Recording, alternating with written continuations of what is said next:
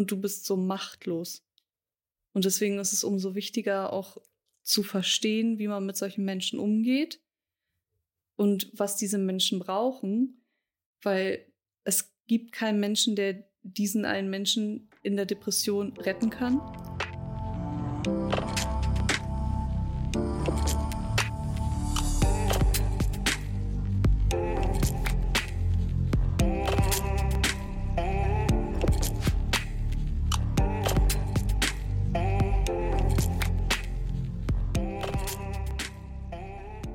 Hallo und herzlich willkommen zu unserem Podcast The Queen's Mind mit Berivan und Dinessa.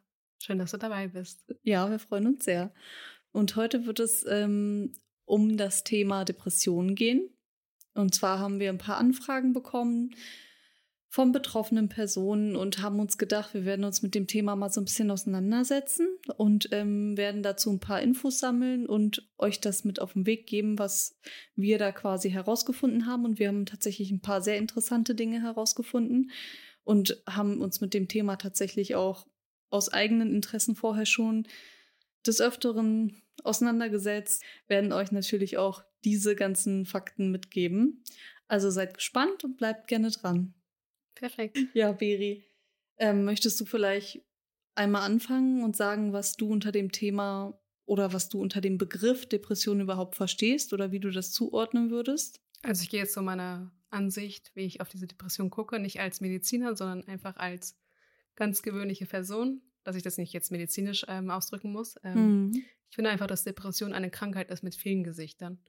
Dass du eine Depression nicht mit dem Erscheinungsbild einer Person definieren kannst, und meistens ist sie auch versteckt, dass Menschen, die depressiv sind, auch wirklich immer wieder eine Maske drauf haben. Man sagt auch, dass eine Depression eine effekt affektive Störung des ähm, Nervensystems ist. Mhm. Ähm, ich finde aber auch, dass man das nicht unterschätzen sollte, Depression, weil es ist wirklich eine gefährliche Erkrankung. Man sagt auch, dass es, also die Gesellschaft WHO sagt, es ist die zweitstärkste Volkskrankheit. Mhm. Zumindest auch hier in Deutschland und Europa. Ähm, weltweit sind mittlerweile sieben Prozent der Bevölkerung betroffen. Und hier in Deutschland spricht man ungefähr von fünf bis sechs Prozent der Bevölkerung. Und Depression ist auch wirklich etwas, ähm, was jeden treffen könnte. Es kündigt sich nicht an. Es kommt nicht einfach so. Ähm, meistens sind mehrere Faktoren betroffen. Die besprechen wir gleich. Mhm. Ähm, ich finde auch, Depression ist einfach auch eine Erkrankung, die man nicht mit Charakterschwäche vergleichen sollte. Hm. Dass viele Menschen, die depressiv sind, ähm, Angst haben, darüber zu sprechen, ähm, ist auch ein bisschen so stigmatisiert, ist halt sehr negativ betroffen, ähm, ist auch kaum erforscht oder wenig erforscht. Wir wissen noch nicht genau, warum, wieso, weshalb. Man vermutet einfach. Hm. Ähm, und ich finde auch, dass Depression eigentlich so ein, wenn ich das jetzt so in meinem Umkreis betrachte, wirklich so ein psychischer Widerstands, also eigentlich, dass du zu dir selbst so eine Aggressivität erschaffst, dass du ähm, wie so eine Autoimmunerkrankung innerlich dich eigentlich zerfrisst oder deine Gedanken. Ähm, ich finde auch so, wenn ich gewisse Personen angucke, ich habe jetzt jemanden im Kopf, deswegen betrifft auch dieses Thema mich sehr, ähm, nimmt mich auch ein bisschen mit. Also ich finde auch, dass man das äh, Menschen tatsächlich aber auch häufig ansieht. Also dass es Klar hast du keine Optik, der du Depressionen zuweisen kannst oder zusprechen kannst. Du kannst nicht pauschalisieren, dieser Mensch ist depressiv und das anhand der Optik festmachen. Aber ich finde schon, dass das je nach Ausmaß und nach Dauer der Depression irgendwo sich auch auf die Optik ähm, widerspiegelt. Überspiegelt, widerspiegelt, ja. genau. Dass sich das irgendwo in der Optik auch bemerkbar macht und in dem ganzen Verhalten und in diesem Verhalten vor allen Dingen gegenüber sich selber und vor allen Dingen gegenüber anderen Menschen. Aber ich finde dieses Verhalten gegenüber sich selber, mhm. wie man sich selber sieht und wie viele Aggressionen oder Wut man gegen sich selber hat, das macht sich einfach auch wirklich oft bemerkbar in, in der Optik, weil diese Menschen kümmern sich nicht mehr, irgendwann nicht mehr um sich selber. Diese Menschen kümmern sich irgendwann nicht mehr um ihre Wohnung, weil, weil sie sich nichts mehr wert sind. Und es auch nicht mehr können. Es gibt und ja das nicht mehr können, ja oder das kannst du ja gleich mal nennen, ähm, die drei Hauptkriterien oder die Ursachen, die man diagnostiziert mit ähm, Depression. Ja. Ähm, Welche sind das? Dass derjenige, der wirklich depressiv ist, eine Antriebslosigkeit verspürt. Mhm. Der ist morgens wach und hat einfach keine Kraft. Aufgrund dessen auch, dass der Körper auf so einem Dauerstresszustand ist. Du kannst einfach ähm, nicht mal morgens aufwachen. Die sind meistens ja auch ungepflegt, wie du auch gesagt hast, dass sie sich nicht duschen können. Sie wollen eigentlich, aber sie können nicht. Sie haben einfach keine Kraft dafür. Mhm. Dass sie wirklich die Lustlosigkeit zu, zu allem verlieren. Sei es lecker essen oder mit Freunden ausgehen. dass eigentlich alles, was früher einem gut getan hat, im Hier und Jetzt mit der Depression nicht mehr ist. Ja. Und ähm, man sagt auch so, dieses Niedergeschlagene, dass die Stimmung einfach komplett verloren gegangen ist. Du kannst mhm. an dem schönsten Ort mit den schönsten Personen um dich herum sein, aber du fühlst nichts und dieses, dieser Moment von der ähm, Gefühlslosigkeit, so ja. wird das immer wieder von Betroffenen äh, wiedergegeben, dass sie einfach nichts mehr fühlen. Weder dieses Negative Klar, Gedanken schon, die können sich ähm, in dem Sinne so, äh, du kannst es ja nicht, du bist selber verantwortlich, du bist dumm, das können sie zusagen, aber sie können dies, diesen Gefühl von, eigentlich sollte ich happy sein oder ich habe alles, das verspüren sie nicht mehr. Hm. Ja, also man sieht das ganz oft, finde ich, sehr, sehr reichen Menschen an, die wirklich alles haben, aber trotzdem diese Leere verspüren. Eine komplette Leere verspüren, weil sie sind dann auf ihrer Yacht mit ihren ganzen Freunden eventuell haben die wunderschönste Ehefrau an ihrer Seite und zwei Kinder oder wie auch immer. Also von außen betrachtet ist das dann so ein Traumleben. Ja. Und manch einer würde darauf schauen und würde sagen, boah, das wünsche ich mir auch. Wie glücklich muss dieser Mensch sein? Mhm. Und dann guckst du dir diesen Menschen ganz genau an und merkst, was für eine Lehre eigentlich in diesem Menschen drin ist. Ja. Und dass all das, was er quasi hat, ihm überhaupt gar nichts bringt. Weil in ihm drin ist nichts. Also kein Glücksgefühl, nichts das ist halt wirklich traurig. Also das hast du natürlich nicht nur bei den sehr, sehr reichen Menschen, aber gerade bei denen sieht man es, weil in der Relation diese Menschen sehr viel haben oder zum Teil auch alles haben. Nur das Innere ist quasi ja. das, was fehlt. Und ähm, ja, das ist eigentlich meistens sehr, sehr traurig mit anzusehen. Und ich finde, am schlimmsten ist es wirklich, wenn es so im Freundes-, Bekannten- oder sogar Familienkreis ist. Ja. Oder sogar der Partner davon betroffen ist und du bist so machtlos. Und deswegen ist es umso wichtiger, auch zu verstehen, wie man mit solchen Menschen umgeht und was diese Menschen brauchen, weil es gibt keinen Menschen, der diesen einen Menschen in der Depression retten kann. Genau. Das wirst du als Partner nicht können, das wirst du als Familienmitglied nicht können, aber du kannst ihnen trotzdem irgendwo was anbieten und für sie da sein. Was würdest du sagen, wie kommuniziert man mit solchen Menschen? die sich gerade in einer Depression befinden oder wie geht man mit Menschen um, die sich gerade in einer Depression befinden? Ich denke, bei jeder schweren Erkrankung ist es erstmal so, dass der Betroffene ähm, einfach die Depression, die Erkrankung akzeptieren darf und sich auch erlaubt, darüber zu sprechen. Ich glaube, das ist so der erste Schritt, was da sein muss, damit du überhaupt mit dieser, also mit der Person darüber sprechen kannst. Weil viele tragen ja diese Maske und tun so, als wäre alles gut. Das ist ja auch etwas, was die Gesellschaft erwartet. Du musst ja funktionieren. Ähm, mhm. Genau, es fängt einfach damit an, dass der Betroffene sich das selbst eingesteht und versteht, dass es keine Charakterschwäche, sondern es ist einfach eine Erkrankung. Da beginnt das schon mal. Und ich finde, ähm, was viele Betroffene machen, dass sie einfach der größte Kritiker zu sich selbst sind, dass sie ähm, sich sehr klein machen, das Verhältnis zu was eigentlich wirklich ist und zur Außenwelt einfach nicht mehr da ist, dass sie jeden falschen Blick falsch verstehen und sehr viel persönlich nehmen. Ähm, einfach diese Glaubenssätze, die du vielleicht als Kind oder als Erwachsener bekommen hast, ähm, die nochmal anzugehen. Und ich finde so als Freund zu deiner Frage zurück, ähm, dass man immer das Gefühl, als bekannter Freund, wie auch immer, ähm, immer das Gefühl gibt, ich bin für dich da. Hm. Aber nicht nur zu, das Gefühl zu gehen, sondern auch wirklich die Kommunikation. Ähm, dass man, zum Beispiel, wenn man sich verabredet, sind mehrere Freunde, die sich verabreden wollen und eine Person kommt immer wieder nicht. Dass man dann in dem Moment nicht auf diese Person losgeht und sagt, hey, äh, was ist mit dir? Warum kommst du nicht? Das auch nicht persönlich nimmt als Nicht-Betroffener, sondern ähm, zu akzeptieren, die Person hat sich von heute auf morgen verändert. Sie kommt mhm. nicht mehr zu mhm. unserem Treffen, was eigentlich gut ist, wo wir in einer schönen Runde sind und Spaß haben. Aber die Betroffenen können das einfach nicht. Die können einfach nicht rausgehen ähm, und da ihm oder ihr wirklich Zeit zu geben. Ja. Und dann kann man zum Beispiel auch so Sachen sagen wie, ähm, ich bin immer für dich da. Wenn du was brauchst, meld dich. Und auch nicht wirklich etwas zu verlangen, dass der Betroffene sich wieder meldet oder so. Dass du einfach aus dem Nichts mal schreibst, hey, ich habe gerade an dich gedacht. Wie geht's dir? Was machst du? Mhm. So unverbindlich, einfach bedingungslos zu kommunizieren und auch ihm das Gefühl zu geben, du bist nicht falsch, es ist nichts falsch mit dir, sondern es ist einfach gerade die Depression, die dich gerade verändert. Ähm, und zu hoffen, dass das entweder, ich denke, allein rauszukommen, ist sehr schwierig. Dass du wirklich dann als Betroffener wirklich dir die Zeit gibst, die Erkrankung anzunehmen und dann auch wirklich in die Handlung gehst, weil es kann wirklich zu einer sehr mhm. schweren Depression kommen, dass du dann auch wirklich Gedanken hast. Man sagt auch, wenn du wirklich Depression hast, das, ich glaube, das fragt jeder Mediziner oder jeder Therapeut, ob du dich jemals diesen Gedanken hast, dich umzubringen.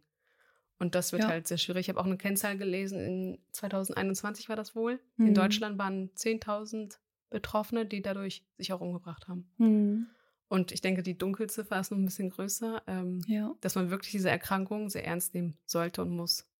Mhm. Also wenn du das Gefühl hast, okay, meine Freundin hat gerade so eine Phase oder mein Freund oder mein Partner, wie auch immer, ähm, da wirklich auch direkt anzusprechen und ja, immer das Gefühl zu geben, es ist okay und ich bin für dich da. Ich glaube, mehr kann man, äh, du kannst die Person ja nicht heilen. Du kannst genau. nur das genau. Gefühl geben, ich bin da und denke. Denke an dich. Genau. Ich denke, wichtig ist vielleicht noch zu wissen, dass man diesen Personen keine Vorwürfe machen sollte, hm. weil sie sich selber schon mehr als genug Vorwürfe machen. Also sie sind selbst ihr eigener größter Feind. Das ist, glaube ich, so das große Problem, warum ja. sie das gar nicht annehmen können. Sie haben das Gefühl, sie sind es gar nicht wert, sich was Gutes zu tun. Sie sind es nicht wert, sich zur Ruhe zu setzen. Sie sind es nicht wert, diesen Antrieb zu bekommen, um etwas zu kreieren oder um ihr Leben irgendwie wieder in den Griff zu bekommen. Und wenn dann jemand von außen kommt und nochmal zutritt, sozusagen, dann drängt sie das eigentlich nur noch mehr in die Ecke. Ja. Und dann sind sie völlig hilflos und haben wirklich das Gefühl, dass sie ähm, noch schlechter sind, als sie sich eigentlich schon fühlen. Deswegen glaube ich, ist es ganz, ganz wichtig, da wirklich keine Vorwürfe, Vorwürfe zu machen, selbst wenn dieser jemand des Öfteren mal absagt oder zu gewissen Treffen nicht erscheint, die vielleicht wichtig sind, wie Geburtstage oder Hochzeiten, darf man diesen Personen das wirklich nicht übel nehmen. Ja. Also es ist natürlich schwierig als Außenstehender, da muss man erstmal das Verständnis für haben und überhaupt erkennen, dass, dass es sich da um ein Problem handelt. Aber nichtsdestotrotz ähm, sollte man sich da erstmal zurückhalten, bis man Gewissheit hat, woran es liegt. Ja. Finde ich. Was ich auch immer ganz oft beobachtet habe, dass die Person, man sagt ja auch so nach dem Motto, oh, hack dich mal nicht so oder komm mal klar. Ähm, sie sind schon in dem Modus von, ich bin eigentlich hilflos, ich kann mhm. nichts, ich schaffe nichts und fühlen sich eigentlich total lost. Da bringt das in dem Moment auch nicht, aber das ist ja, ja wieder so ein Prozess von, der muss annehmen oder verstehen, dass es eine Depression ist. Und ich mhm. glaube, da wird einfach zu wenig kommuniziert oder aufgeklärt. Ähm, ich habe auch immer unter Depression was anderes verstanden, bis ich mich mit dieser Thematik wirklich auseinandergesetzt habe oder mit dem Studium. Mhm. Ähm, da eigentlich verstanden, dass es wirklich eine sehr stark oder sehr große Krankheit ist. Also mhm. allein schon, dass es die zweitgrößte Volkserkrankung in Deutschland ist. Mhm. Viele Menschen sind davon betroffen. Man ja. denkt immer so, 5% sind nicht viele, aber wenn man so guckt, wie viele Mitarbeiter hat so ein Unternehmen, so ein mittelständiges? Ja. Weiß ich nicht, vielleicht so 200, 300 und dann sind es 5%. Dann sind das schon einige Mitarbeiter, die da zusammenkommen. Also das darf man gar nicht mal so unterschätzen. Fünf Leute auf 100 äh, sind depressiv. Das ist gar nicht mal so wenig. Ich habe auch so eine Kennzahl gelesen von ähm, circa 20 Prozent aller Menschen in Deutschland erkranken einmal im Leben an Depressionen. Mhm. Ja. Deswegen ist sie auch so krass verbreitet. Und bei jedem ist es ja nochmal unterschiedlich. Das heißt ja nicht, dass der eine dieses Symptom hat und der andere den, sondern ja. die Hauptsymptome haben wir ja genannt. Dann kommen noch weitere dazu, dass sie auch nicht mehr schlafen können oder ähm, ja, nicht mehr zur Arbeit können. Sie haben Schlafstörungen vor allen Dingen auch. Viele schlafen dann in der Nacht gar nicht und schlafen aber am Tage. Genau. Ähm, es äußert sich ja bei Männern und Frauen unterschiedlich. Genau. Männer richten oft äh, so mehr ihre Aggressivität auch nach außen, sind sehr impulsiv und Frauen sind mehr so zurückgekehrt, in sich gekehrt, irgendwie ru sehr ruhig. Ja. Ähm, nichtsdestotrotz kann das in den Geschlechtern auch umgekehrt sein. Also das ist, kann man schlecht pauschalisieren, aber das ist nun mal so in den Statistiken aufgezeichnet worden, dass Männer häufiger zur Aggressivität neigen und Frauen sich mehr zurückziehen. Und dann ähm, kommt es ja auch dazu, dass das körperliche Symptome mit sich trägt, ne? dass man irgendwie ein mulmiges Gefühl im Bauch hat, dass man Durchfälle hat, dass man Tinnitus hat. Also ganz, ganz viele körperliche Symptome gehen da auch noch mit einher, von denen man gar nicht denken würde, dass sie einer Depression zugeschrieben werden. Ja. Das ist, glaube ich, auch das Schwierige dann zu erkennen, dass man eine Depression hat. Depressionen können sich auch ganz, ganz oft in Angststörungen umwandeln oder Angststörungen überhaupt mit sich bringen. Und dann gibt es Menschen, die quasi nach und nach wie so eine soziale Phobie entwickeln. Hm. Kenne ich auch jemanden, der sich quasi immer mehr abgrenzt von der Außenwelt und mittlerweile Angst hat, zum Essen rauszugehen oder irgendwie unter Leute zu gehen, der dann sofort Magenschmerzen, Erbrechen hat und und. Also ganz, ganz viele Symptome. So eigentlich so ganz kleine Symptome, also etwas, was eigentlich keine große Sache ist, aber fällt denen schon schwer. Hm. Ähm, was würdest du sonst sagen? Wo kommt das her? Also zum einen können Depressionen äh, genetisch vererbt sein, also über die Epigenetik sozusagen, dass du selber depressiv bist und genau das gleiche an dein Kind vererbst und dein Kind vererbt es weiter und so geht das dann quasi von Generation zu Generation und das kann tatsächlich auch erhalten bleiben. Man kann aber seine Epigenetik auch ändern. Also da gibt es tatsächlich Methoden, wie man das machen kann. Das ist mittlerweile sehr, sehr häufig beschrieben worden. Deswegen darf man sich davon auch nicht entmutigen lassen. Also da gibt es Maßnahmen. Da kann man sich mit auseinandersetzen dann, wenn man daran interessiert ist. Und dann gibt es aber auch noch viele biologische Faktoren, die quasi im Körper ablaufen. Also dann kann man zum Beispiel zum einen die Ursache betrachten, dass man einfach zu wenig Vitamine, Nährstoffe mhm. im Körper hat, dass der Körper aus irgendeinem Grund zu viele Nährstoffe verbraucht und dadurch vielleicht gar nicht erst Serotonin aufbauen kann. Serotonin ist ja so ein Glücksgefühl. Das kann zum Beispiel eine Ursache sein. Und wodurch können eigentlich zu wenig Nährstoffe im Körper vorhanden sein? Das ist zum einen die ähm, Entzündung im Körper, nennt sich Silent Inflammation. Also eine Entzündung, die man so gar nicht merkt, die aber so viele Nährstoffe zieht, so einen krassen Verbrauch hat, dass sich das irgendwann wirklich darin widerspiegelt, dass man einfach gar keine Glücksgefühle mehr hervorrufen kann.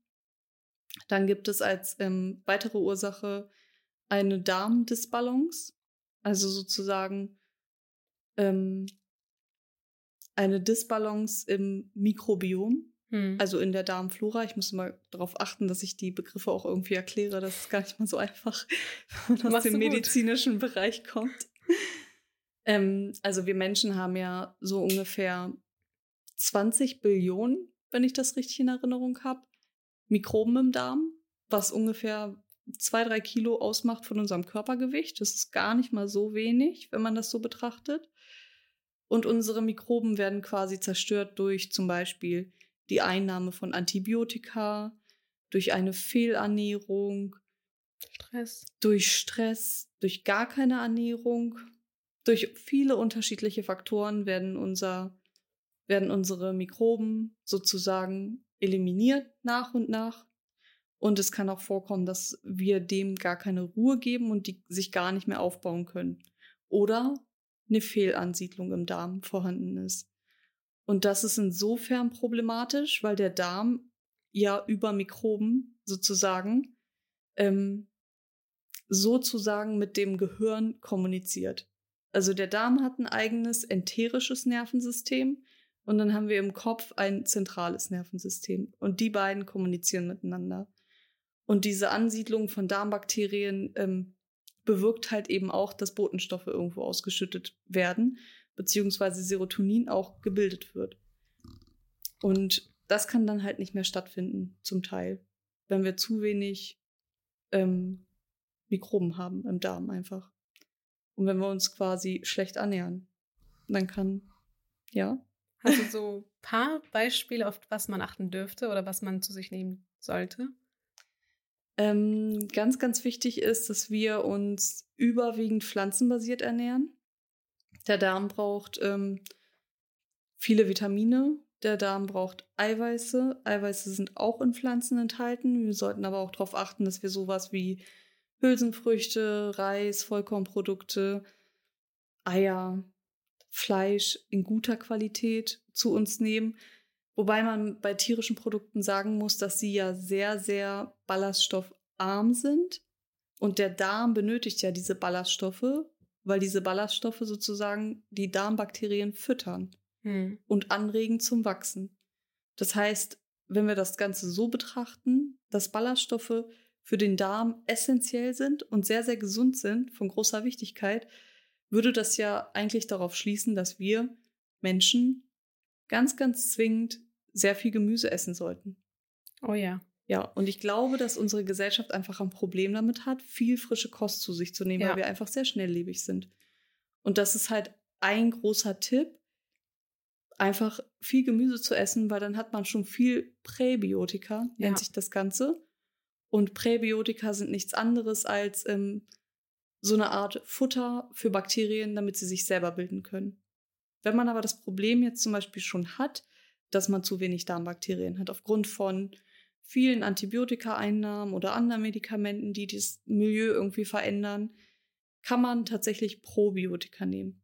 Das sind wirklich Darmbakterien, also echte normale Darmbakterien, die sozusagen das Milieu wieder verbessern und ins Gleichgewicht bringen können. Und da gibt es tatsächlich Studien, mhm. ähm, zumindest eine Studie gibt es, die belegt, dass die Studie wurde, glaube ich, zuerst an Mäusen durchgeführt. Und ähm, das waren Mäuse, die depressiv waren, deren Darmmilieu quasi komplett kaputt war. Und die haben Probiotika bekommen, also Darmbakterien und hatten eine signifikante Verbesserung von der Stimmungslage. Ich weiß nicht, wie man das bei Mäusen festmacht. Aber haben gestrahlt. Wir haben gestrahlt, ja. So hat man es zumindest in dieser Studie beschrieben. Und dann hat man das Experiment nochmal auf Menschen übertragen und hat Probanden genommen, die depressiv waren und hat ihnen über sechs Wochen Probiotika, also Darmbakterien gegeben. Und hat festgestellt, dass tatsächlich auch da eine signifikante Verbesserung der Stimmungslage zu sehen war. Was ja wieder den Rückschluss darauf gibt, dass wirklich Darmbakterien irgendwie was damit zu tun haben ja. müssen, dass dein Gemüt besser oder schlechter ist. Und deswegen kann man sagen und darauf schließen, dass Darmbakterien einzunehmen gar nicht mal so übel ist. Genau. Also wenn man wirklich im Ungleichgewicht ist, ne? Nie eine Garantie sein, aber man hört ja, du bist, was du isst und Ernährung macht einfach ganz viel mit dir aus. Ja. Deswegen so ein kleiner Appell so. vielleicht an jeden, einfach mal eine Handvoll Obst zu essen, mhm. eine Handvoll Grünes. Das ist so meine Faustregel. Ja. Und man macht ja damit nichts falsch. Also genau. du unterstützt einfach deine Darmflora nochmal damit. Und auch deine Gesundheit.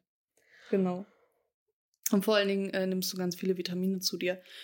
Und was ganz, ganz wichtig ist, auch diese sekundären Pflanzenstoffe. Mhm. Und sekundäre Pflanzenstoffe führen dazu, dass deine Zelle geschützt wird. Sie wirken so ähnlich wie, ich weiß nicht, ob freie Radikale jedem was sagen. Freie Radikale sind zum Beispiel also wenn man Alkohol trinkt oder wenn man raucht oder wenn man Fastfood isst, so schlechte Fette, ja. dann sind überall eigentlich fast freie Radikale enthalten, die deine Zelle angreifen. Und dann gibt es die sekundären Pflanzenstoffe, die wirklich nur in Pflanzen enthalten sind. Und die führen dazu, dass die Zelle geschützt wird. Und das ist wiederum positiv, weil auch Nervenzellen sind Zellen. Das heißt, auch Nerven werden über sekundäre Pflanzenstoffe wiederum geschützt vor freien Radikalen. Deswegen sind Pflanzen auch dafür wieder gut. also es ist wirklich nicht zu verkennen. Man sollte wirklich, ich habe mal gelesen, zu 80 Prozent sich pflanzenbasiert ernähren. Und die anderen 20 Prozent dürfen halt Fleisch, Fisch, Eier sein von guter Qualität. Ja, da siehst du auch eigentlich wieder, wo die Evolutionsbiologie, wo wir eigentlich herkommen. Und ja. da, wo wir herkommen, das ist eigentlich immer gut und gesund. Ja, genau. Ähm, Dann kann man unter biologische Faktoren auch noch zählen, dass wir gewisse Stoffwechselerkrankungen haben. Das kann zum Beispiel die Schilddrüse sein. Das lässt sich sehr, sehr leicht herausfinden, indem man Schilddrüsenhormone abnehmen lässt, weil ähm, Schilddrüsenhormone auch sehr, sehr stark beeinflussen können, wie dein hormonelles Gleichgewicht ist und wie viel Serotonin, also Glückshormon du produzierst oder wie wenig du davon hast. Ja. Und das lässt sich auch relativ leicht wieder regeln durch quasi die Einnahme von Substanzen. Also durch äh, die Einnahme von Schilddrüsenhormonen sozusagen, die das Ganze wieder ins Gleichgewicht bringen können. Das kann man auch auf anderem Wege machen, dauert natürlich aber länger. Ja. Also da kann man gucken, dass man erstmal ein Medikament nimmt oder sich eins verschreiben lässt, wenn man da irgendwie im Mangel ist und dann nach und nach sozusagen das Ganze abbaut und das Ganze über Ernährung und so weiter kompensiert. Ja, was war noch? Grundsätzlich kann man noch sagen, neurobiologische Ursachen sind auch, wenn allgemein ein Mangel an Serotonin ist oder Dopamin. Also es sind ja die beiden Antriebs- und Glückshormone sozusagen. Wenn da ein Mangel besteht, kann es halt auch dadurch sein, dass wir zu viel Stresshormone im Körper haben und in diesem Regelkreislauf das Stresshormon gar nicht abgebaut wird, weil wir wieder Stress haben und wieder Stress und wieder Stress und das führt dann wiederum zu einem Burnout und irgendwann zu einer Depression. Also daher kann das auch kommen, dass unser Körper gar nicht erst diese guten Hormone, die positiven Hormone aufkommen lässt, weil wir einfach zu viel Stresshormone haben, ja. die das Ganze blockieren. Und unser Körper einfach permanent irgendwie in so einem gereizten Mut ist, in so einem Stressmut einfach. Ne? Ja. Daher Deswegen kann das auch kommen. Ist ja der Schlaf einfach so wichtig, weil in der Zeit dein Körper eigentlich regeneriert. Ja. Und Stress wird auch so ein bisschen auch abgebaut dadurch. Ich glaube, das Wichtigste hast du jetzt so genannt. Das sind halt so die biologischen, neurobiologischen Faktoren. Es gibt noch andere Faktoren tatsächlich. Ähm, da gibt es die Entwicklungsfaktoren. Also da beschreibt man so ein bisschen, mhm. dass über die Erziehung von Eltern, wenn die so sehr krass überfürsorglich sind und überängstlich und das Kind so in Watte einpacken, dass Kinder eigentlich dazu trainiert werden oder erzogen werden, hilflos zu sein. Und diese Hilflosigkeit als Kind kann sich irgendwann später in eine Depression umwandeln. Ja. Also das wird da quasi so beschrieben. Ich habe so einen Fall in meinem Kopf, ähm, dass die Menschen dann einfach, wenn sie erwachsen werden, nicht so resilient sind, dass sie jede Situation, die so ein bisschen herausfordernd ist, als Stress ansehen ja. und nicht damit in Kontakt gekommen sind, wirklich in Situationen, was sie nicht vorhersehbar sind, nicht damit umzugehen. Dass ich sie, glaube auch. Ja. Ich glaube, ja, genauso sehe ich das auch. Das war gerade ein sehr guter Punkt. Ich glaube auch, dass diese Menschen einfach keine Komfortzone, also die Komfortzone ist super klein. Mhm. Weil sie müssen ja wirklich nur in ihrem Happy Place sein und alles andere drumherum regelt Mami für sie. Genau. Da können diese Menschen ja gar nichts für. Ja. Weil sie werden ja einfach so erzogen. Und sie werden ja in Watte gepackt. Aber später, fürs spätere Leben, ist das halt sehr, sehr schwierig. Und alles, was auf sie zukommt, ist einfach, wie du schon gesagt hast, eine riesengroße Herausforderung dann. Ja. Ja. Und sie trauen sich, glaube ich, auch nichts zu. Ich glaube, Glaubenssätze haben sehr, sehr viel mit Depressionen zu tun. Auf jeden Fall ganz viel Glaubenssätze. Und auch so, ja. dass man einfach Dinge, die in der Außenwelt passieren, sehr persönlich zu nehmen. Ja. Das ist so der größte Punkt von Depressiven, dass sie alles sehr persönlich nehmen. Alles, was nicht funktioniert, bin ich der Ursache oder der ich bin Mittelpunkt von allem, was schlecht ist, so nach dem Motto. Ja, also hattest du ja vorhin so ein ganz gutes Beispiel gesagt, ne? Es kommt ein Kollege um die Ecke und der hat schlechte Laune und lässt sie an dir aus. Als resilienter, normaler Mensch, der ja. gesund ist, von der Psyche her, von den Nervenzellen her, würde dieser Mensch ja sagen, pff, hat er halt einen schlechten Tag, hat er schlecht geschissen oder was, so nach dem Motto. Und äh, ein depressiver Mensch würde aber sagen, oh nein, was habe ich falsch gemacht? Ja. Und ähm, das ist halt so der, der krasse Unterschied. Ja, dass so die Gedanken, die Gefühle und das Verhalten einfach alles von außen gesteuert werden. Ja. Das ist schon. Schon sehr, sehr krass, genau. Dann gibt es noch weitere Faktoren. Also jetzt mal davon abgesehen, dass es genetische Faktoren gibt, dass es biologische Faktoren gibt und aber auch Entwicklungsfaktoren gibt es dann noch die reaktiven Faktoren und das sind wirklich ähm, Dinge, die dir von außen passieren und die wie so eine Kerbe in dein Leben bringen, die du nicht mehr ausbügeln kannst. Zum Beispiel Todesfälle hm. von sehr, sehr wichtigen Menschen.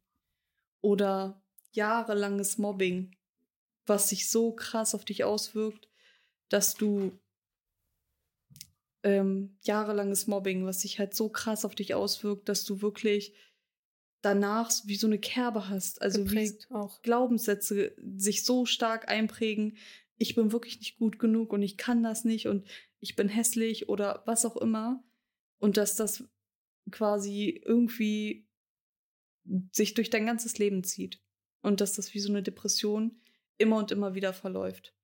Und ähm, dann gibt es ganz, ganz viele andere Ursachen. Aber grundsätzlich kann man sagen, dass es wirklich so Lebenskrisen sind, die ganz, ganz extrem sind. Ganz oft sind es Todesfälle oder wirklich so jahrelanges Mobbing und oder und oder lang andauernde Konflikte.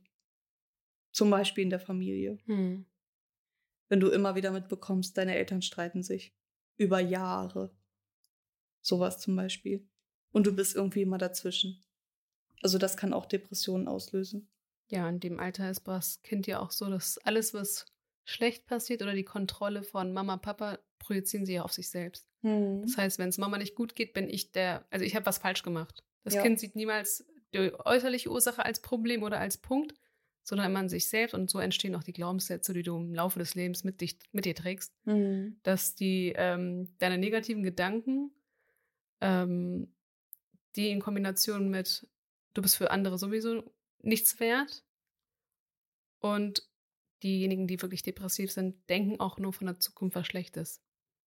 Also ich krieg ich komme da eh nicht raus, ich kann das mhm. eh nicht, niemand hilft mir sowieso und ich bin ja sowieso dumm. So diese ja. drei Funktionen oder Komponenten ähm, machen es eigentlich sehr schwierig, da rauszukommen. Hm, das ist wie so ein Teufelskreis dann. Ne? Ja. Also wie so eine Teufelsspirale, so eine Abwärtsspirale eigentlich. Ja, dann gibt es noch ein paar andere Ursachen, auf die ich nicht nicht detailliert eingehen werde, aber da gibt es zum Beispiel Ursachen wie Krankheiten und Medikamente, die dich da reinbringen könnten hm. oder die die Betroffenen da reinbringen können.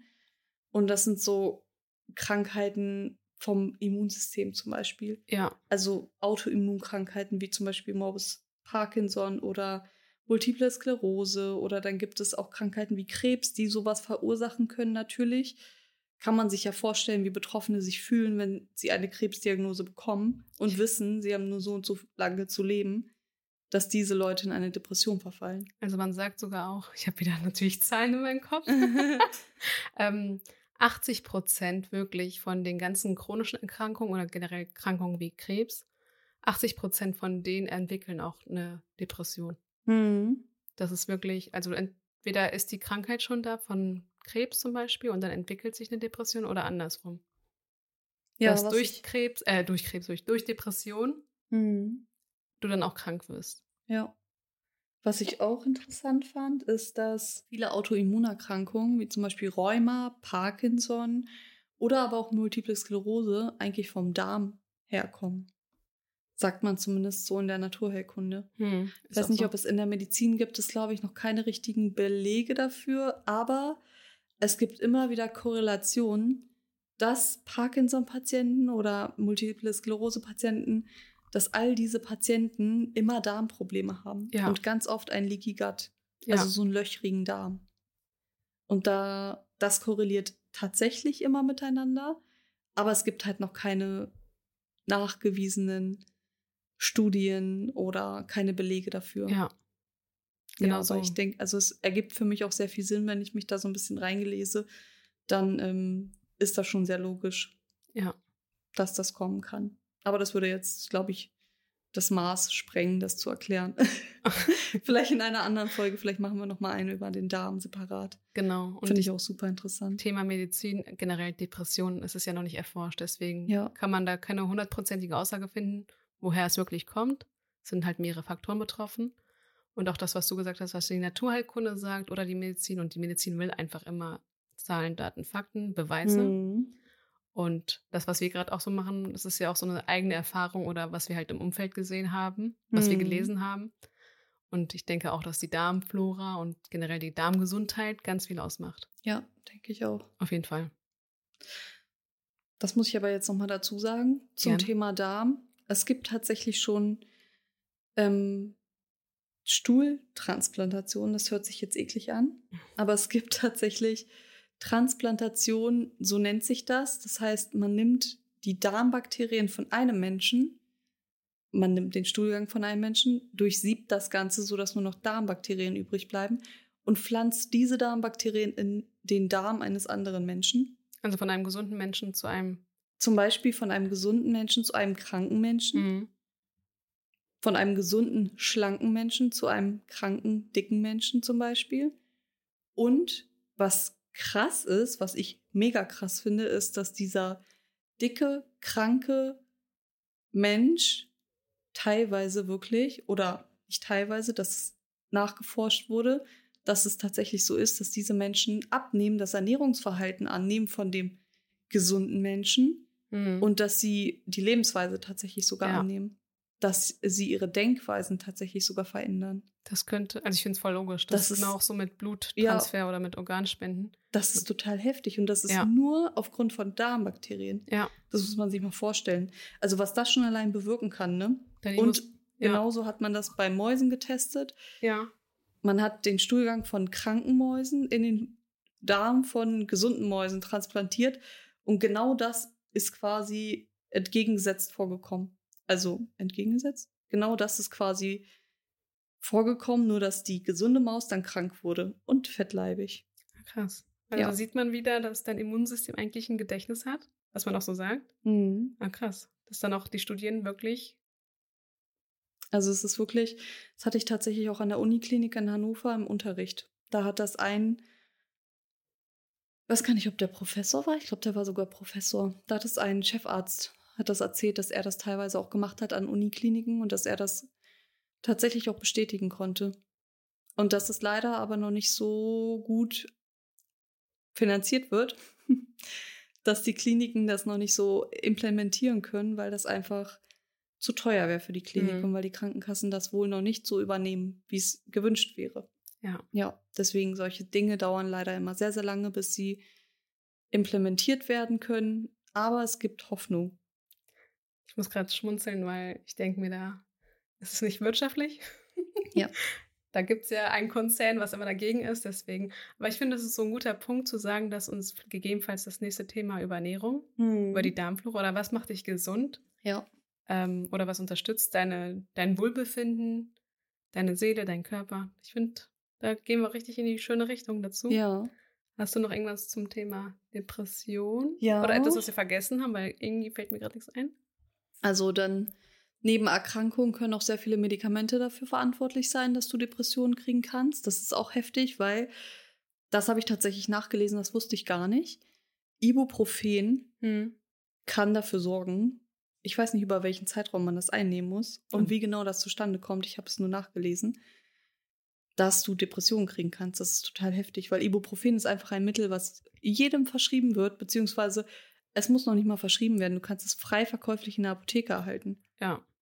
Antibiotika, also Sulfonamide, können dazu führen, dass du Depressionen bekommst. Also es gibt sehr, sehr viele Medikamente tatsächlich. Herzmedikamente, Beta-Blocker und sowas, Hm. die können auch dazu führen. Also es gibt tatsächlich viele Medikamentengruppen, die auch Depressionen hervorrufen können. Und ja, ich glaube, viele Ärzte kommen da gar nicht direkt drauf. Weil aber auch das so multifaktoriell sein kann. Also es muss nicht von dem Medikament kommen, es Genau. kann. Ja. Und es ist halt so schwierig, das zu erforschen. Aber es steht tatsächlich auch in den Nebenwirkungen mit drin. Da kann man mal drauf achten. Und dann gibt es noch eine letzte Ursache, die ich auch gar nicht so unwichtig empfinde. Die wäre? Die wäre der Tag-Nacht-Rhythmus, Oh ja. beziehungsweise Schlafrhythmus und das Hormon Melatonin, was da ja, Ja. mit reinspielt. Das heißt, wann schläfst du? Wie lange schläfst du? Schläfst du zu den richtigen Uhrzeiten? Wie qualitativ hochwertig ist dein Schlaf und wie oft setzt du dich dem Tageslicht aus? Beziehungsweise bist du vielleicht am Tage nur im Bett und kriegst gar kein Sonnenlicht ab und bist nur in der Nacht wach und hast dann das künstliche UV-Licht ja. über deiner Birne. Ähm, ja, und das macht halt super viel aus, ne? Also das, das kontrolliert deinen kompletten Melatonin-Haushalt, ähm, was ja auch wiederum Botenstoff ist. Und ja, und das kann halt alles durcheinander bringen. Alle anderen Botenstoffe. Und das ist halt so krass. Und das kann halt wirklich dazu führen, dass sich auch eine Depression bildet. Nicht nur dadurch, dass quasi diese Botenstoffe durcheinander sind, sondern auch dadurch, dass wir quasi zu wenig Vitamin D haben. Oh ja. Wenn wir gar nicht in das Sonnenlicht gehen. Und ähm, genau, deswegen ist es umso wichtiger darauf zu achten, wann du schlafen gehst, vor allen Dingen in welchem Zeitfenster hm, Melatonin ausgeschüttet wird. Ich glaube, das ist so zwischen 21 und 2 Uhr. Wird, glaube ich, am meisten ausgeschüttet. Und ich glaube, das ist so der Zeitraum, in dem man definitiv schlafen sollte. Hast du noch was herausgefunden, weil du gerade so guckst? Ja, weil, also ich weiß ja, was Schlaf mit einem machen kann. Ja. Ich habe auch im Umfeld Personen gesehen oder generell ist ja auch wie so eine Volkserkrankung, wenn man es als Erkrankung definieren darf, mit Folgenschäden, ähm, dass Menschen in Deutschland viele Schlafstörungen haben oder Schlafprobleme. Mhm. Ich wollte das gerade in Zahlen sehen. Und? ähm, ja, also das hat mich so ein bisschen. Also Schlafstörungen haben wirklich prozentual von 18 bis 39-Jährige 10,5 Prozent. Ich weiß jetzt nicht, wann die. Ah, 2022 wurde es festgestellt. Okay. Ja, crazy. Ähm, also sehr, sehr viele auf jeden Fall. Ne? Mehr als wir vielleicht denken. Ich glaube, die Dunkelziffer ist ganz hoch. Auf jeden Fall. Und hier steht auch. Also es fängt ja schon mit Einschlafschwierigkeiten an. Ja. Und definitiv. dann Schla Durchschlafschwierigkeiten. Also wie du auch gesagt hast, wie genau. die Qualität und die Quantität des Schlafens ist. Aber mhm. wow. Genau, weil wenn du nicht richtig durchschlafen kannst, kommst du auch gar nicht richtig in die Tiefschlafphase, in die REM-Phase und ja. dann kommt dein Körper gar nicht in die Regeneration. Das ist halt auch ein großes Problem. Ja, genau, deswegen sollte man sich dem auch annehmen und auch mal über seinen Schlafrhythmus drüber schauen und gucken, ähm, gehe ich eigentlich zu den richtigen Uhrzeiten ins Bett? Ja und wie lange schlafe ich und wie ist mein Schlaf eigentlich. Okay. Da finde ich nochmal ganz wichtig auch zu sagen, dass zum Beispiel beim Schlafen das Zimmer kühl sein sollte, weil mhm. das Gehirn braucht um die 18, 19 Grad eigentlich, um abzuschalten. Ja. Das wissen, glaube ich, die allermeisten gar nicht, weil viele schlafen voll warm. Ich bin zum Beispiel auch so jemand, der voll warm schläft und morgens dann, eigentlich schlafe ich gerne warm. Ja. Aber seit ich mehr gemerkt habe, dass es dass ich morgens einfach mich anfühle wie Matsch und das mal ausprobiert habe, kühler zu schlafen, merke ich halt einfach, wie viel fokussierter ich morgens bin und ja. wie viel wacher ich morgens bin und wie viel regenerierter ich morgens bin. Das ist sehr wichtig. Was ich nochmal dazu sagen möchte, ist, dass klar sollst du auf deinen Schlafrhythmen und die Intensität achten, aber ich finde auch, das zu protokollieren, habe ich jetzt so ein bisschen mitbekommen, also mich persönlich, muss jeder nochmal sehen, ja. wie er es damit klarkommt, mich würde es noch mehr verrückt machen. Wenn ich jeden Tag die Zahl sehe, wie viele Stunden ich geschlafen habe, mittlerweile kannst du es ja auch in deinem Uhr, mit deiner Uhr tracken. Hm. Ja. Das würde dich verrückt machen. Ich glaub, Mich persönlich, ja. Ja, ich glaube, das würde aber jemand anderem vielleicht auch helfen. Das kann sein. Zu verstehen, wie seine Rhythmen sind. Weil Schlaf kannst du nicht kontrollieren, denke ich mir in dem Moment. Und wenn ich das anhand kann, ich weiß ja morgens, wenn ich auch wache, mhm. also so instinktiv, ob du gut geschlafen hast oder nicht. Ja, man muss es ja auch nicht kontrollieren können. Aber es ist vielleicht wichtig, sich mal irgendwie als Beobachter an die Seite zu stellen und zu gucken, wie ist mein Schlaf überhaupt. Und da gibt es ja gute Apps mittlerweile, wie du das ähm, ganz gut überwachen kannst. Und Hast dann, du das mal gemacht? Welche App? Hast du es schon mal selber ausprobiert? Ja, ich habe Sleep Cycling mal ausprobiert. Und? keine Werbung. es gibt diese App tatsächlich und ähm, ich habe die mir installiert und das Manko, was ich für mich fand, ist, dass ich das direkt neben mich legen musste. Der zeichnet meinen kompletten Schlaf auf und meine Atmung. Ah, okay. Und ich mag es eigentlich nicht, diese Handystrahlung neben hm. mir zu haben. Hat ja auch Folgen, ja. Habe ich aber trotzdem okay. gemacht in dem Zeitraum, weil ich das wissen wollte, wie sich das anfühlt und wie ich wirklich schlafe. Und es ist tatsächlich gut, weil du gibst ein, wie viele Stunden Schlaf du brauchst und wann du spätestens aufstehen musst. Und er kann deine Atmung kontrollieren. Also er weiß ganz genau, wann du in der REM-Phase bist und wann du in der Phase bist, wo du nicht ganz so tief schläfst. Okay. Und er weckt dich genau in der Phase, wenn du so und so viele Stunden geschlafen hast, weckt er dich genau in der Phase, wo du nicht tief schläfst und du fühlst dich so erholt. Ah, cool. Das ist heftig. Vielleicht sollte ich mal ausprobieren. Ja, das ist wirklich heftig. Ja. Ich glaube tatsächlich, wenn du das eine Zeit lang gemacht hast, gewöhnt sich dein Körper daran. Mhm, stimmt. Weil du gehst immer zu den gleichen Uhrzeiten schlafen. Ich hatte dann irgendwann schon so einen Wecker drin, dann war meine Schlafuhrzeit immer 23.10 Uhr. Mhm. Und dann bin ich irgendwann, weiß ich nicht, keine Ahnung wann aufgestanden. Morgens um sechs oder so. Interessant. Ja, also das war wirklich richtig, richtig gut. Weil ich immer mega erholt aufgestanden bin und völlig fokussiert war. Und sonst klingelt der Wecker ja manchmal einfach um sechs und dann gehst du irgendwann schlafen und stehst so mittendrin auf und ja, fühlst dich richtig überrollt wie vom LKW und das zieht sich so über den ganzen Tag. Ja, das stimmt. Ja. Genau, das zum Thema Schlaf. Nochmal nur ganz kurz, um das anzumerken, eine, eine letzte Ursache, was ich nicht wirklich als Ursache betiteln würde, was ich aber denke, was sehr, sehr gut gegen Depressionen hilft, ist ja. auf jeden Fall Bewegung.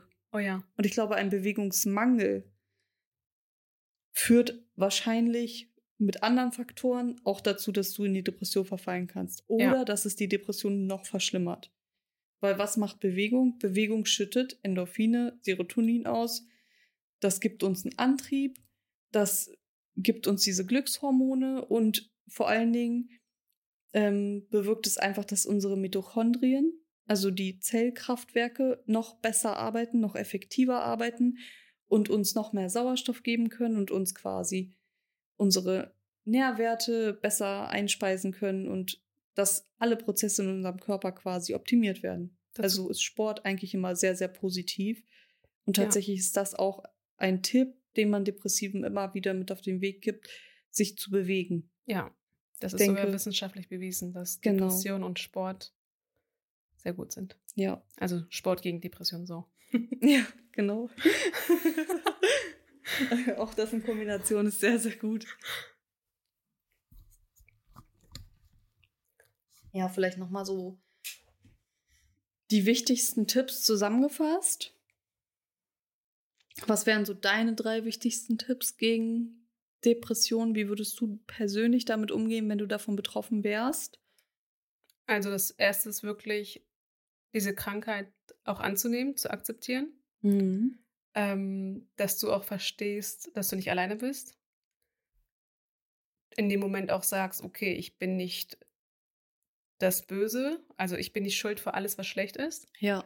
Ähm, da auch das, diese Verbindung von, was ist Realität, was sind nur meine Gedanken, dass ich auch wirklich an meine Glaubenssätze rangehe, mir ja nicht alles schlecht rede und alles kaputt mache, ähm, dass ich auch verstehe, dass ich nicht hilflos bin, sondern entweder helfen deine Freunde, Bekannte, da auch wirklich diesen Schritt einzuleiten, zu sagen, okay, ich gehe zum Arzt. Ähm, meistens hilft auch schon der erste Schritt beim Hausarzt, dass sie anhand von Blutwerten gucken können, okay, ist es irgendwie veranlagt oder von ähm, hormonell bedingt oder Mangel von Vitamin?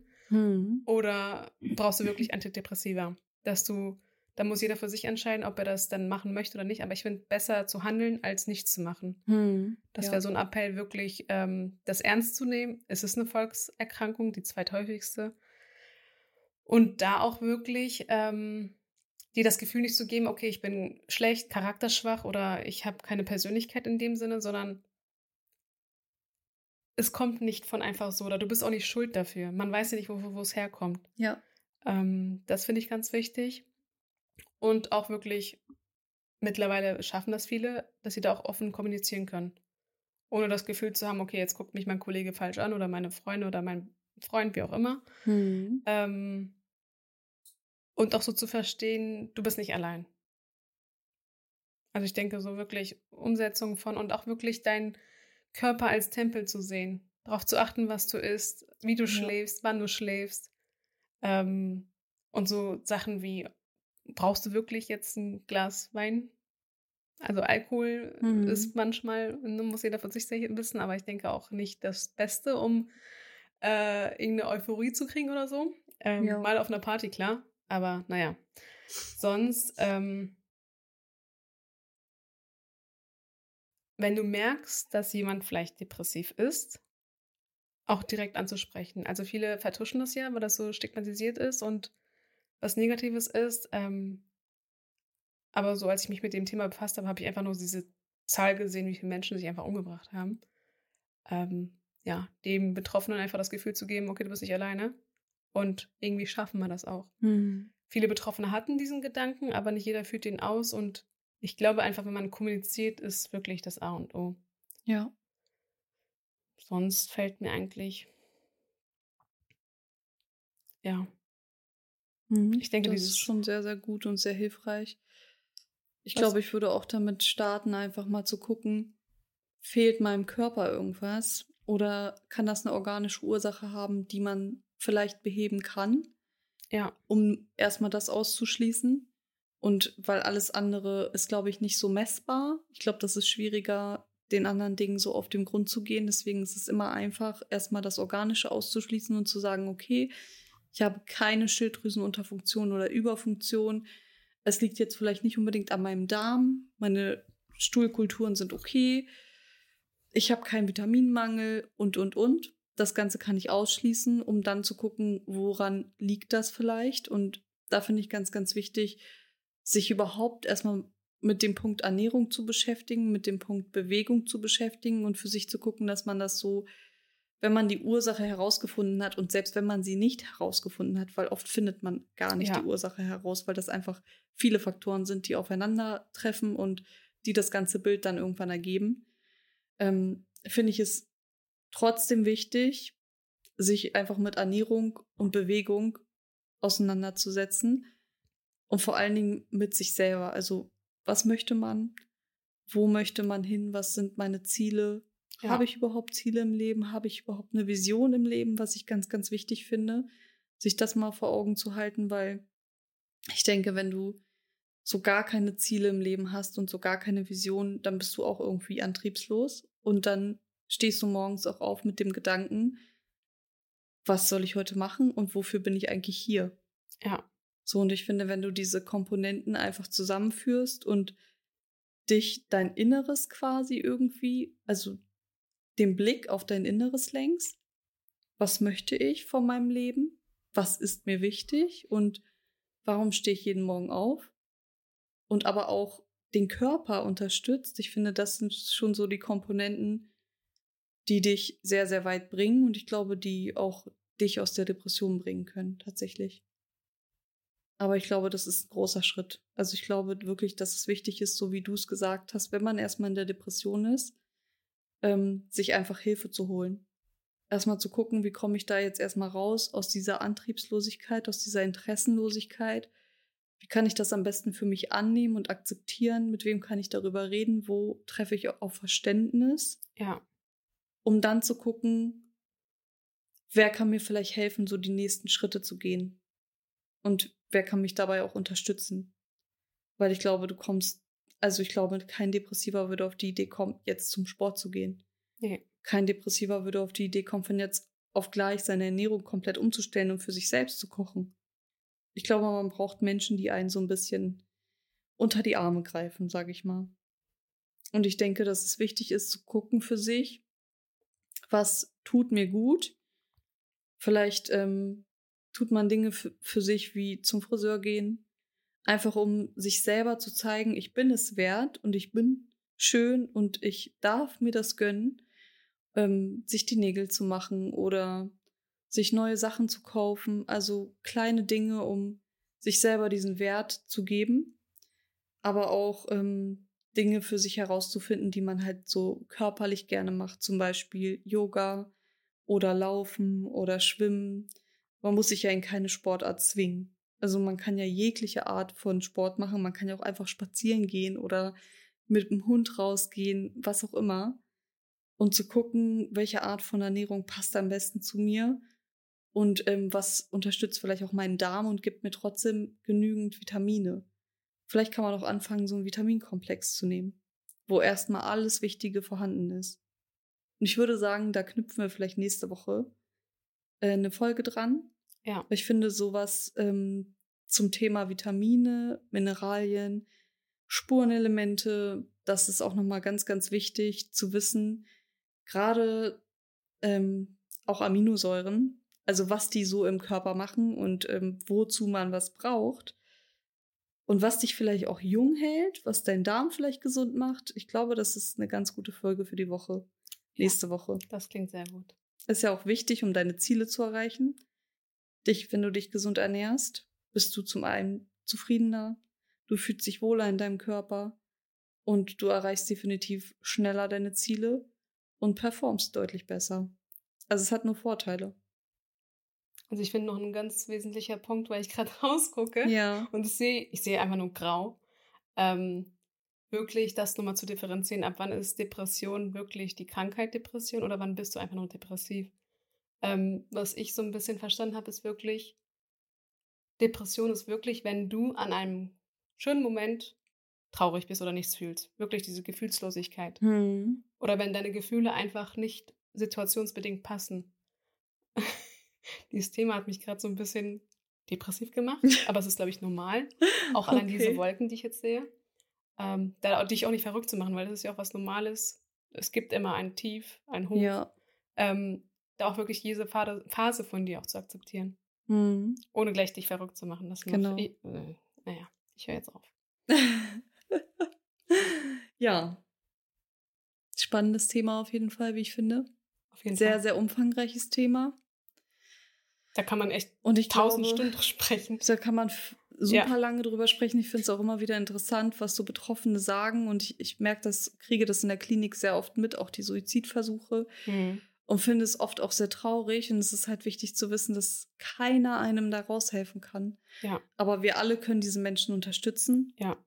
Das funktioniert definitiv. Und irgendwie muss man selber den Antrieb bekommen, um da rauszukommen. Ja. Ja. Deswegen beschäftigt euch, wenn ihr das Gefühl habt, ihr habt eine Depression, beschäftigt euch mit diesem Thema. Holt euch Hilfe, definitiv. Und ähm, ihr werdet auf Verständnis stoßen, auch wenn es Menschen da draußen gibt, die das nicht verstehen, weil sie in dieser Situation nicht waren oder weil sie sich getriggert davon fühlen. Aber es wird auch immer wieder Menschen geben, die auf Verständnis stoßen und die euch helfen können, den Antrieb zu kriegen. Und ähm, wir hoffen, dass es euch allen gut geht oder dass es euch mit dieser Folge irgendwie zur Besserung verhilft. Danke fürs Zuhören. Schön gesagt. Passt auf euch auf. Ja. Und mit ganz viel Liebe und bis zum nächsten Mal. Bis zum nächsten Mal. Bye, bye. Bye. Das war A Queen's Mind, der Podcast mit Beri und Inessa. Jetzt abonnieren auf Spotify, Deezer, iTunes und überall, wo es Podcasts gibt.